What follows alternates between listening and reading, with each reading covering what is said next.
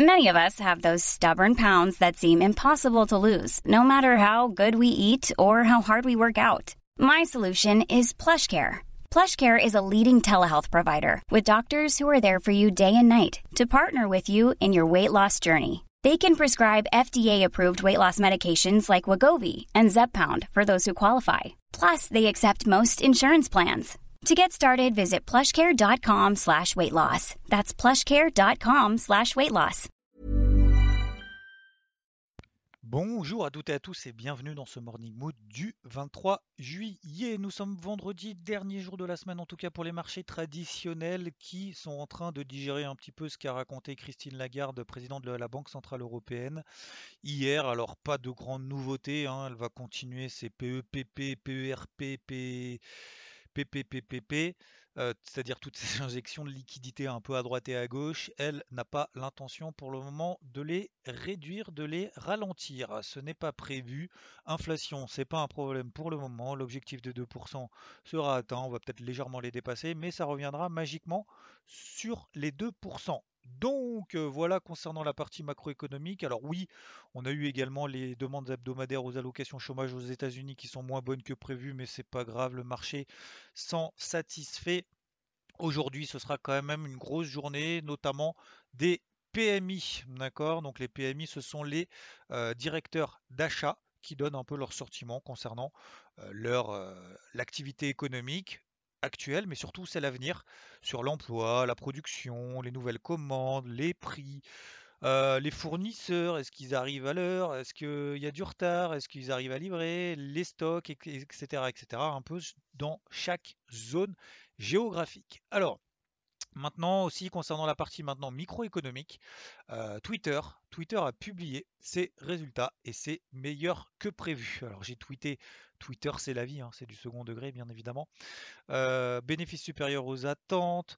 Euh, qu'est-ce qu'il y a d'intéressant? C'est que bah, l'action était à plus, je crois, 6 ou 7% après bourse. Bref, tout va bien, Madame la Marquise, notamment concernant l'action Twitter. Donc voilà, bah forcément le Nasdaq, qu'est-ce qu'il a fait à votre avis cette nuit sur lequel on était à l'achat? Eh ben le Nasdaq a fait des nouveaux records historiques dans la nuit. Voilà. Alors c'est pas encore officialisé bien évidemment puisqu'il faudra que le cash le fasse tout à l'heure, mais le Nasdaq est sur ses records historiques. Voilà, bah tiens, ça va me faire la transition avec les deux indices, notamment qu'on avait privilégiés à l'achat ensemble, euh, c'est-à-dire le Nasdaq et le SP500. Donc on est sorti un petit peu en dessous des cours actuels. Oui, et comme je le disais encore une fois et je le répète, je l'ai redit hier, avant-hier et avant-avant-hier. Maintenant, la difficulté, c'est de se dire ah, bah maintenant on est sur des records historiques, on est aussi haut, on vient de faire une impulsion énorme, que ce soit sur le SP500 ou que ce soit sur le Nasdaq. Sur le SP500, nous avons fait quasiment 3,5%, allez, quasiment 4% en ligne droite euh, depuis les points bas, hein, depuis qu'on avait quasiment payé. Euh, le Nasdaq a fait quasiment 4% aussi depuis ses plus bas. Est-ce que c'est le bon timing pour payer? Est-ce qu'il fallait pas payer à 4 jours? Bah oui, on a payé effectivement il y a 4 jours. Là maintenant, pour shorter ou pour acheter là maintenant, ça va être un petit peu délicat, notamment le vendredi. On reviendra la semaine prochaine avec grand plaisir si ça vous intéresse. Ensuite, concernant maintenant la partie un peu un peu forex très rapidement, l'eurodoll 1,18 franchement il les tient, il les tient pas, il a tenté de passer au-dessus des 1,18,20, j'ai rappelé également hier. Notamment, attention, il faut que ça parte tout de suite. Pourquoi? Parce qu'on est en train de travailler ce qu'on appelle la moyenne mobile à 50 périodes en données H4 qui correspond également au point de passage de la bande de Bollinger supérieure, là aussi en H4 qui matérialise, qui matérialise une tendance baissière depuis le 25 juin, donc ça fait un mois. Et il faut vite que ça passe, faut tenir là au-dessus de cette zone des 1,18, 1,18, 20. Sinon, euh, on risque de retravailler les plus bas et puis finalement le, le soufflet est retombé juste après la Banque Centrale Européenne sur les 1,1760. Donc attention, je remets une alerte pour ceux qui aiment bien les alertes l'été. 1,1830, voilà, tant qu'on pète pas les 1,1830, maintenant j'élargis un petit peu, c'est la MM20 Daily. Euh, tant pis, euh, je raterai 60, 70, 80 pips. Mais pour retourner là une tendance comme ça, il va falloir une grosse impulsion, voire peut-être même une grosse news macroéconomique. Ensuite, nous avons donc le dollar pour le moment qui montouille, mais sans vraiment accélérer. L'argent sur lequel j'étais positionné à l'achat autour des 25, c'était même tardivement sur les 25-20. Euh, j'ai pas eu le bon timing, donc du coup j'ai préféré, vu qu'on était en train de brouter autour des 25-20, bah, sortir juste en dessous des 25-10, puis on est repassé à 25-40. Peut-être que certains d'entre vous ont eu la patience de tenir et vous avez bien fait, d'accord? Donc vous voyez, hein, moi je suis là pour partager des idées, pas pour donner des conseils, je suis loin d'être le meilleur, mais en tout cas, cette grosse zone des 25 suscite quand même un certain intérêt, ça c'est clair.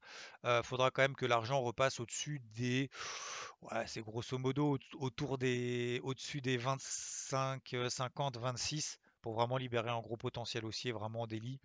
Voilà, j'en doute. On est dans un range hein, depuis le début de l'année hein, sur l'argent entre 25 et 28. Voilà. Donc on est dans un range de 10% en bas, en haut, euh, entre 25 et 28. Donc il n'y a pas vraiment de flux hein, qui se met en place. Voilà. Si vous avez la patience de tenir, vous, à mon avis, vous faites bien. Moi, je suis pas dedans, donc il va falloir que je retrouve un point d'entrée. Je sais pas trop où ni trop, comment. Et vous savez que le vendredi, je suis pas fan de prendre de nouvelles positions. L'argent plus fort que euh, l'or, parce que l'or tourne autour des 1800. Voilà, c'est beaucoup moins propre que l'argent, en tout cas, je trouve. Euh, le pétrole qui a explosé après s'être effondré. Le pétrole a pris quand même 10% quasiment en deux séances, après avoir en avoir perdu 12 en quelques séances aussi. Très très volatile le pétrole. Donc là, de toute façon, l'avantage et l'inconvénient hein, aussi du pétrole, c'est qu'on sait tout de suite si on a raison ou si on a tort. Ça, c'est l'avantage. Si vous avez vu, on en a parlé notamment au début de semaine, on a vu attention euh, à surveiller, enfin, attention à surveiller.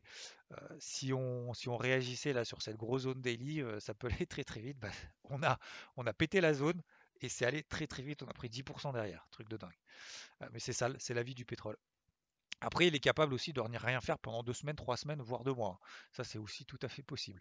Euh, sinon, alors tiens, euh, j'avais pas parlé sur les indices. ouais, bah, vous voyez, hein, Tokyo, même le, même le Nikkei a bien réagi sur les 27 500. Euh, l'indice espagnol aussi, qui faisait partie des plus faibles, aussi réagit un petit peu, mais il reste toujours en tendance baissière sous la même 20 daily. Voilà, une petite parenthèse sur les deux indices dont on avait parlé aussi euh, depuis quand même pas mal de temps. Le taux à 10 ans aux États-Unis se stabilise autour des 1,30 et concernant les cryptos, énorme remontada de l'ensemble des cryptos. Franchement, alors c'est propre, hein, vous regardez tous les, tous les niveaux qu'on a vus ensemble. Ethereum, regardez cette zone sur les 1800 dollars. J'arrive pas à comprendre comment est-ce qu'on peut être en mode panique alors qu'on est pile poil sur des gros niveaux d'élite qui ont déjà suscité des, énormes réactions euh, dans le passé. Faites bien attention à cette objectivité-là. Le bruit, faites attention au bruit des réseaux sociaux, etc. On parlait tout à l'heure de Twitter, mais attention au bruit des réseaux sociaux. Euh, on a des énormes remontées là qui sont en train des énormes réactions qui sont en train d'être réalisées et ça tient très très bien. L'Ethereum, on est au-dessus des 2080 dollars. On était le, gros niveau daily, il était à 1730, 1800 dollars. Donc on a pris déjà plus de 250 dollars euh, en quelques deux jours seulement. Et là, c'est en train de bien tenir. Donc on a travaillé ensemble, par exemple Cardano, pour vous donner un peu des idées de manière générale.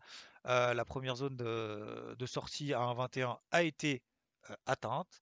Euh, la possibilité du coup d'alléger sur des positions de trading, euh, sur les positions long terme, bah, pour le moment, on est toujours dans des grandes grandes tendances haussières, en tout cas depuis le début de l'année. Enfin, à mon avis, hein. à mon avis, parce que je vois bear market, mais je prends Cardano toujours comme exemple. Hein. Vous prenez n'importe quel exemple. 600% de progression depuis le début de l'année par rapport au niveau actuel, hein, bien évidemment, sur Cardano, je pense qu'on peut estimer qu'on est toujours dans une tendance haussière. En tout cas, tant qu'on ne pète pas les gros niveaux d'Eli que vous avez vus, notamment en daily, eh ben, euh, il n'y a pas de... a pas de retournement plus que ça, il n'y a pas de panique à avoir, etc. Si on les pète et qu'on s'installe en dessous, là par contre c'est différent. Bref, voilà, faut apprendre à tenir les pauses. Euh, au moins sur une partie de la position et viser des objectifs daily. Ça peut nous donner du 2350 sur 2350 dollars sur l'Ethereum, 1,40, 1,50 sur Cardano, d'ailleurs c'est mon objectif.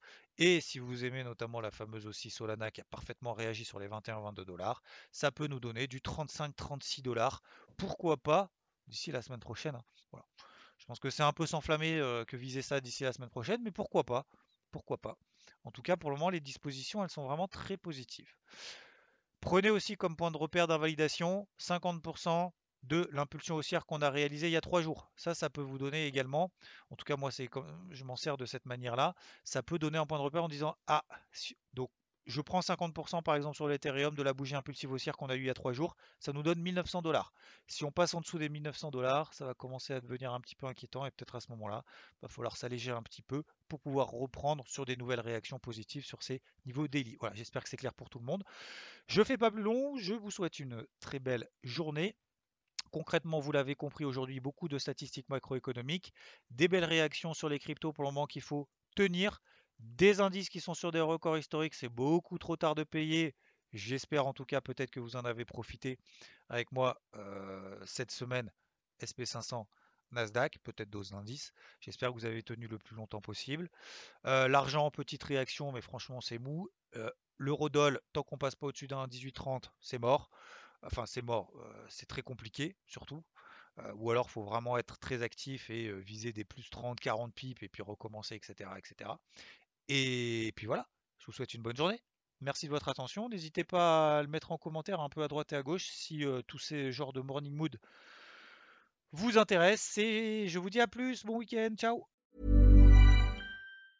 Hey, folks, I'm Mark Marin from the WTF Podcast, and this episode is brought to you by Kleenex Ultra Soft Tissues your ally to help tackle your allergy symptoms this season. I love the change of seasons, but nobody loves pollen and all those other things floating in the air that make you sneeze during this nice weather. Kleenex Ultra Soft tissues are hypoallergenic and allergist approved. So fight back against watery eyes and runny noses without worrying about irritating your skin. For this allergy season, grab Kleenex and face allergies head on.